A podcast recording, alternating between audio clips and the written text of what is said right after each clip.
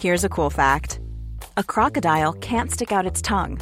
Another cool fact you can get short term health insurance for a month or just under a year in some states.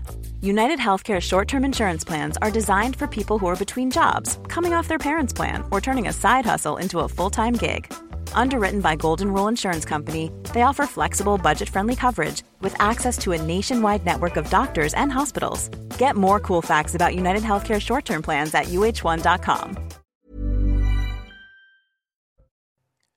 Les princes Harry William, avec les six autres petits-enfants de la reine Elisabeth II, réunis samedi soir autour de son cercueil. Émus, ils se sont recueillis pendant une dizaine de minutes à Westminster Hall sous le regard des visiteurs, un hommage avant les funérailles de la reine lundi en présence de dirigeants du monde entier. Joe Biden, le président américain, est arrivé sur place avec son épouse. À Marseille, des policiers violemment pris à partie par une vingtaine d'individus lors d'une opération anti-stup, une attaque vendredi soir dans le troisième arrondissement de la cité phocéenne. Trois agents de police ont été blessés, six personnes ont été arrêtées. Au Sable d'Olonne, la statue de Saint-Michel devra être enlevée. Une décision de la Cour appel d'administratif de Nantes. Sur place, la mairie et les habitants déplorent ce jugement. Motif pour la justice, pas d'emblème religieux sur un espace public. La guerre en Ukraine avec la présidence tchèque de l'Union européenne qui réclame un tribunal spécial, une demande après la découverte de centaines de corps dans la périphérie de la ville d'Izium dans l'est du pays. Les autorités ukrainiennes ont fait état vendredi de 450 corps de civils.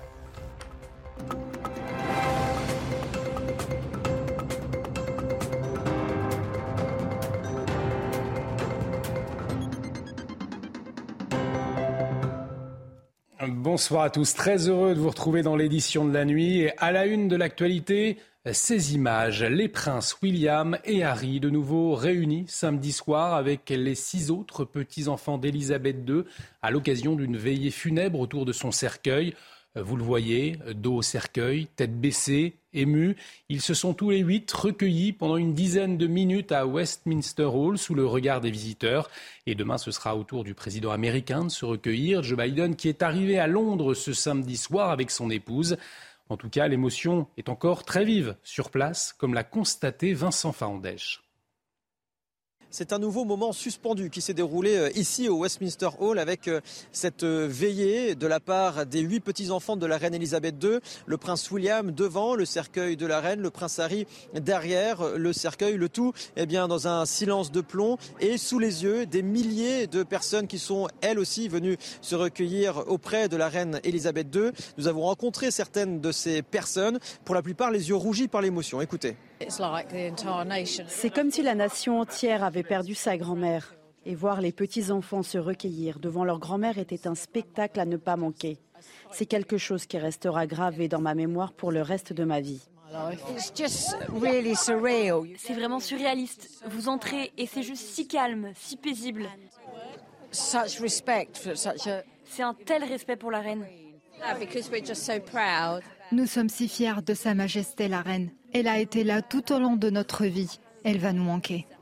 Pour la plupart, les Britanniques que nous avons rencontrés nous ont à peu près tous dit la même chose. C'était une sorte de devoir de citoyens euh, britanniques de venir ici se recueillir devant le cercueil de la reine Elisabeth II. Et ils seront encore des milliers et des milliers euh, toute la nuit à se succéder pour venir eh bien, dire un dernier au revoir à leur reine.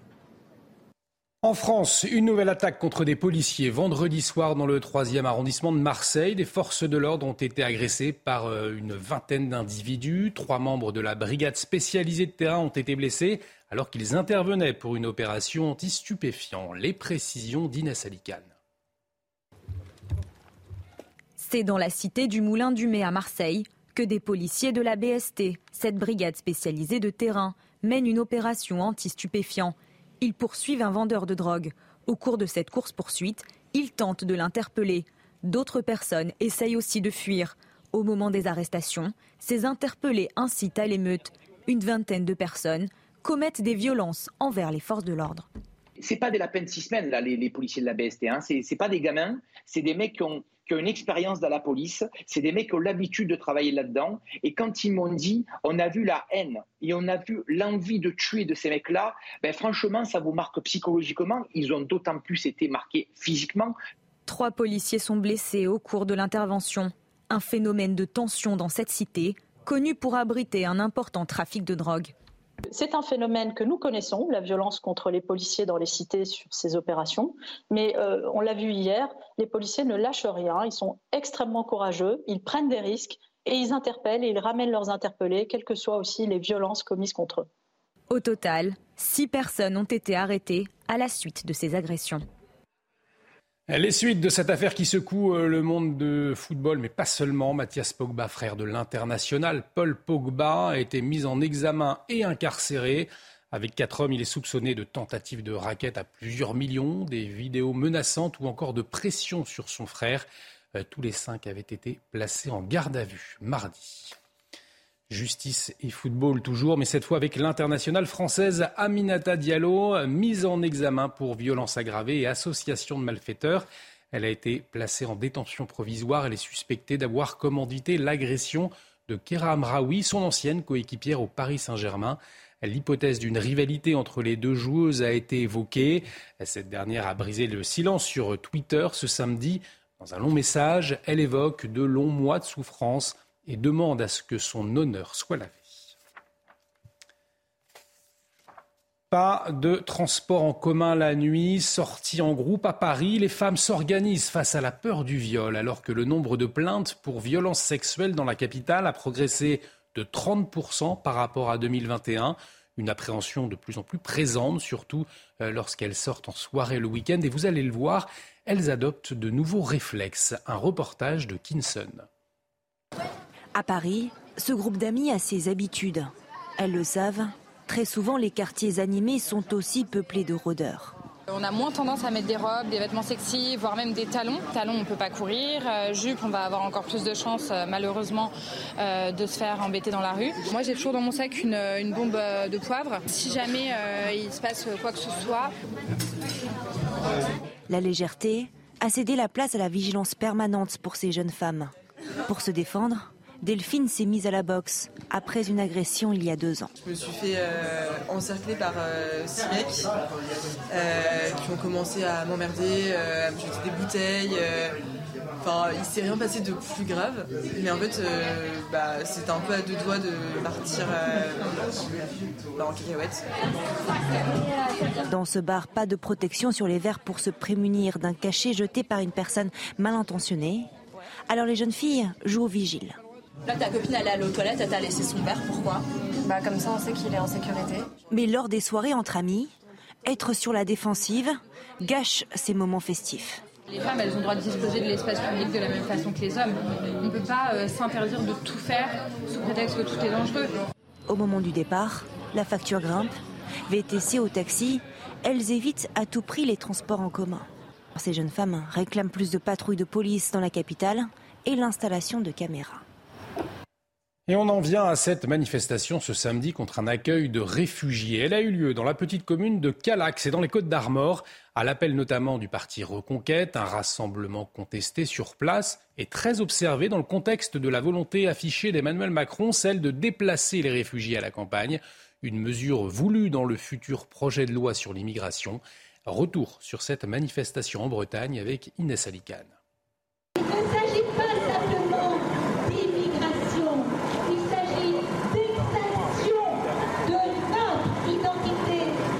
Matinée de manifestations et une ambiance surréaliste dans les rues de Calac, organisée à l'initiative du parti Reconquête contre l'accueil des réfugiés dans la commune. Je suis inquiète pour l'avenir de mes petits-enfants parce que mes petits-enfants, ben, ils sont blonds aux yeux clairs et j'ai peur que, que ça, ça n'existe plus. 300 mètres plus loin, une contre-manifestation où des habitants ou encore des manifestants de gauche ont pris place en faveur des réfugiés. Je veux protester contre ceux qui souhaitent euh, ne pas accueillir euh, des, réfugiés.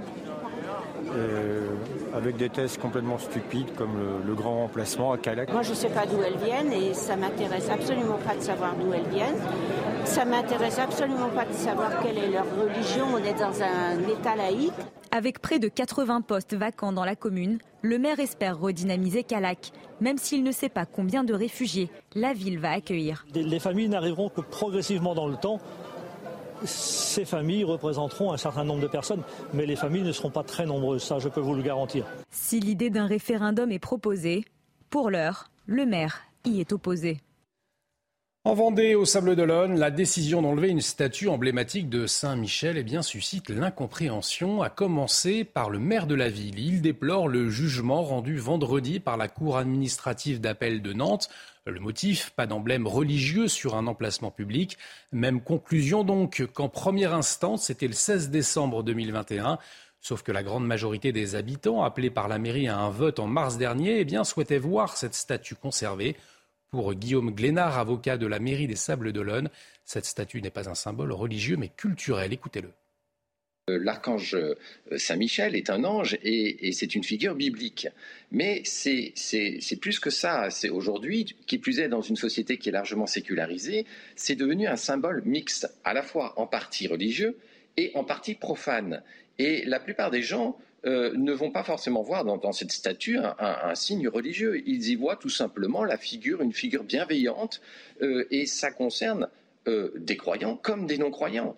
Euh, on sait très bien que l'ange, la figure de l'ange, se retrouve dans une littérature profane, dans des films, et qui n'ont absolument rien de religieux. Donc je crois qu'aujourd'hui, euh, il y a un décalage entre cet arrêt de la Cour administrative d'appel de Nantes et la réalité de la société.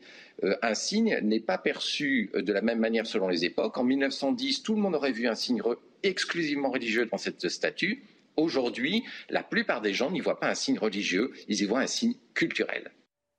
Au volet politique, La République en marche, officiellement devenue Renaissance, un nouveau nom et une nouvelle direction pour un parti qui doit maintenant trouver son rôle dans un quinquennat sans majorité et de difficiles discussions à venir entre alliés et un candidat à trouver pour l'Élysée. Les précisions sur place d'Élodie Huchard. Il y a six ans, quand il avait lancé En Marche, Emmanuel Macron disait vouloir, je cite, tourner la page des vieux partis politiques. Eh bien, nous sommes six ans après et donc Emmanuel Macron a désormais un parti politique comme les autres avec le nom de Renaissance lancé dans ce lieu symbolique ici au carrousel du Louvre en 2017. Emmanuel Macron avait fêté sa victoire juste au-dessus. 26 000 adhérents ont voté alors que le parti en revendique pourtant 420 000 et c'est donc Stéphane Séjourné, ce très proche du président de la République qui est le nouveau secrétaire général du parti. Plusieurs prises de parole. D'abord celle de la première ministre, très applaudie. Elle semblait presque étonnée elle-même. Elle a expliqué que ce nom de renaissance justifiait car nous étions dans un moment de bascule, qu'il fallait, je cite, croire aux résultats plutôt qu'aux étiquettes et qu'il y avait une paresse à s'accrocher au vieux clivage. Elle a aussi euh, rendu euh, hommage au Modem et à Horizon, ces partis alliés, mais qui pour autant ne rejoignent pas ce parti euh, Renaissance. Et puis, il y a eu aussi la prise de parole de Stanislas Guérini qui avait mené le parti Jusqu'ici, il explique qu'il ne faut pas penser à 2027, qu'il ne faut pas se diviser, mais évidemment le but aussi de Renaissance, ça sera de préparer l'après Emmanuel Macron et puis à noter déjà un premier couac, François Bayrou, président du MoDEB, est très proche d'Emmanuel Macron, n'est pas venu finalement au congrès de Renaissance. Au dernier moment, sa chaise a été remplacée et c'est Aurore Berger, la présidente du groupe à l'Assemblée nationale, qui a pris sa place. La situation en Ukraine à présent avec la présidence tchèque de l'Union européenne qui réclame un tribunal spécial, une demande après la découverte d'une fosse commune près de la ville d'Izium dans l'est du pays, ce qui rappelle bien évidemment l'horreur de, Boucha. Plusieurs centaines de cadavres pourraient y être enterrés. Marine Sabourin.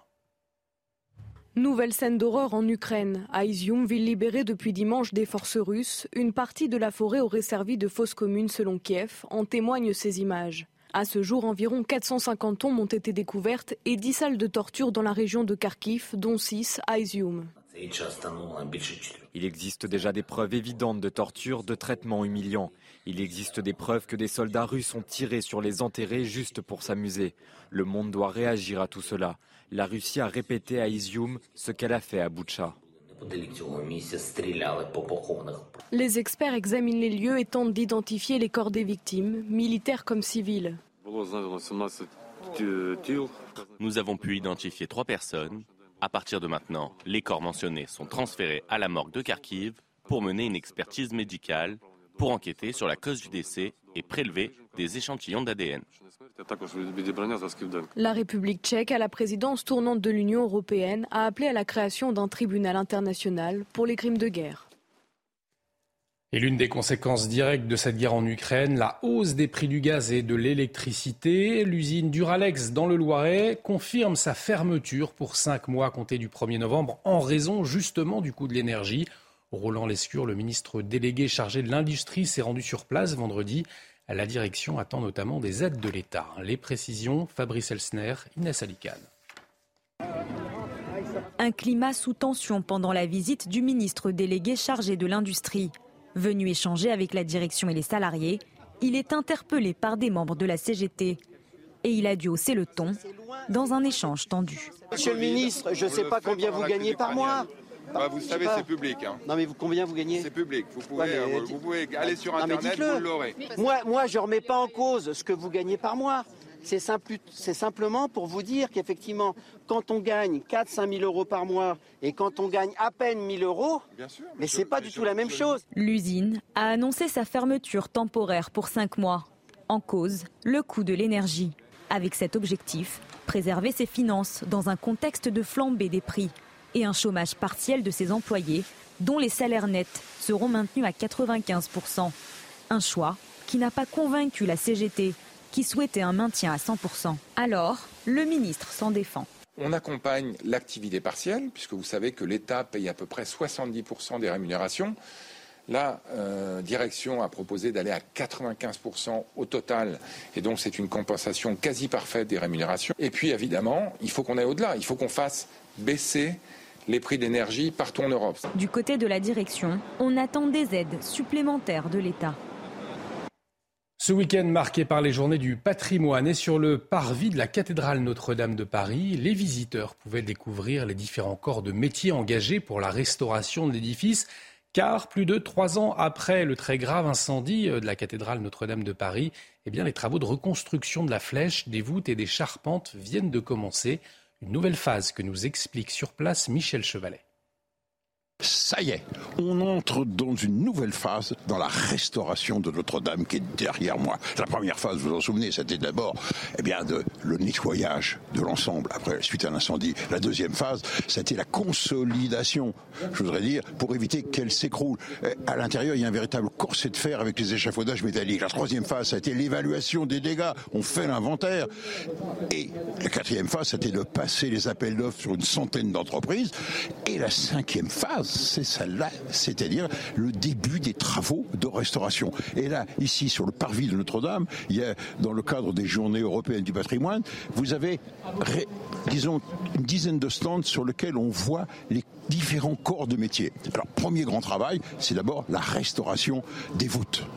Deuxième grand chantier de restauration, bien entendu, c'est la charpente. Et puis avec l'emblématique flèche.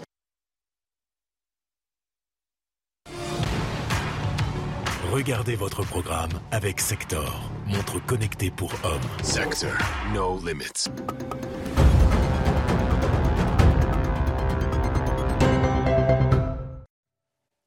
Et on commence le journal des sports avec du basket. Ce dimanche, la France affronte l'Espagne pour la médaille d'or. Depuis une dizaine d'années, c'est désormais devenu un classique. Les deux sélections dominent en effet le continent européen. Un duel rempli de respect et d'inimitié. Maxi Linsvetou nous replonge dans le passé. Les Français ont pris une leçon. Victoire de 20 points de l'Espagne face à la France. 2009 en Pologne, les Bleus invaincus jusque-là tombent en quart de finale de l'Euro. Ils n'avaient pas fait de calcul afin d'éviter de croiser la Roja. Ils en paient le prix fort. Nous, on se fait euh, étrier en quart de finale. C'est là où vraiment ils commencent à installer euh, euh, leur suprématie. Et bon, elle est confirmée en 2011. Cette fois, c'est une finale et les Bleus s'inclinent à nouveau. Navarro inscrit 27 points. Noah et Parker n'ont pas fait le poids. L'Espagne, ils ont fait un bon match, euh, mais bon, ils méritent leur victoire et nous, on sera de retour. On sera de retour bientôt. Prémonitoire. L'année suivante, l'Espagne élimine les Bleus des JO de Londres. À l'Euro 2013, le désormais classique a lieu en demi-finale. Les Bleus sont menés à la pause. La veille, les gars. Franchement, on joue comme si on avait peur. Là, on joue pas physique, là. Ils nous dominent parce qu'ils pensent qu'on est de la merde. Et ça se voit dans leur visage. Ils nous prennent pour de la merde. Donc, qu'est-ce qu'on Je m'en fous ce qui arrive en deuxième mi-temps? Même si on perd, au moins on joue avec notre fierté. Et on joue dur. Après, on perd, c'est pas grave, c'est la vie. Mais moi, je préfère perdre en se battant. Pas comme ça, là. Là, on se fait défoncer, là. Séquence culte et un match passé au panthéon du sport français. Les Bleus s'imposent et remporteront l'or ensuite. Vient le moment de défendre son titre à domicile en 2015. Une désillusion. Défaite en prolongation pour des tricolores assommés par les 40 points de Pau Gasol et trop d'échecs au lancer franc. C'était une des plus dures défaites euh, personnellement de ma carrière, je pense, euh, des, des dernières années en équipe de France. Depuis la défaite des Bleus en quart de finale des JO 2016, Français et Espagnols ne se sont plus affrontés en compétition. Les générations se succèdent, la rivalité est différente. À ces Bleus-là d'écrire leur propre histoire. Et le match à suivre ce dimanche, ce sera à 20h30 sur Canal+. Et on passe au football à présent avec la huitième journée de Ligue 1. Lille qui recevait Toulouse ce samedi soir. Les Dogs se sont imposés 2 buts à 1. Le Canadien Jonathan David ouvre le score. Les promus vont revenir dans la rencontre grâce à un Shaibi opportuniste, mais c'est la recrue Anas Ounas qui donne un avantage définitif pour les champions de France 2021. Lille remonte provisoirement à la sixième place du classement. Et du rugby euh, maintenant avec le top 14. Après deux matchs et deux défaites, Bordeaux se rendait ce samedi euh, chez le vice-champion de France, Castres. Les joueurs de l'UBB ont remporté la rencontre 33 à 12. Les Bordelais longtemps devant dans la partie et un succès acquis grâce à un essai de Holst à la sirène. Une victoire qui tombe à point nommé alors que les tensions se faisaient de plus en plus nombreuses en Gironde. Castres, de son côté, enregistre une deuxième défaite en trois journées.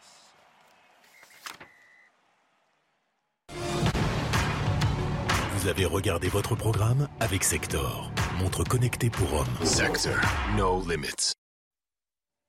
Restez avec nous sur CNews. Dans un instant, on revient sur ce temps fort de la journée de ce samedi. Les princes Harry et William et les six autres petits-enfants de la reine Elisabeth II réunis autour de son cercueil. Retrouvez tous nos programmes et plus sur cnews.fr.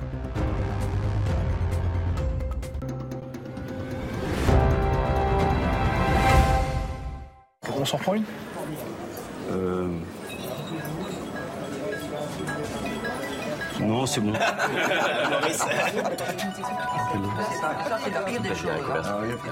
Je vais vous prendre un paquet de. Un paquet de chewing-gum. Faites les bons choix dès maintenant. Vous vous remercierez plus tard. Tabac, alcool, alimentation, activité physique. En changeant nos comportements, on pourrait éviter près de la moitié des cancers.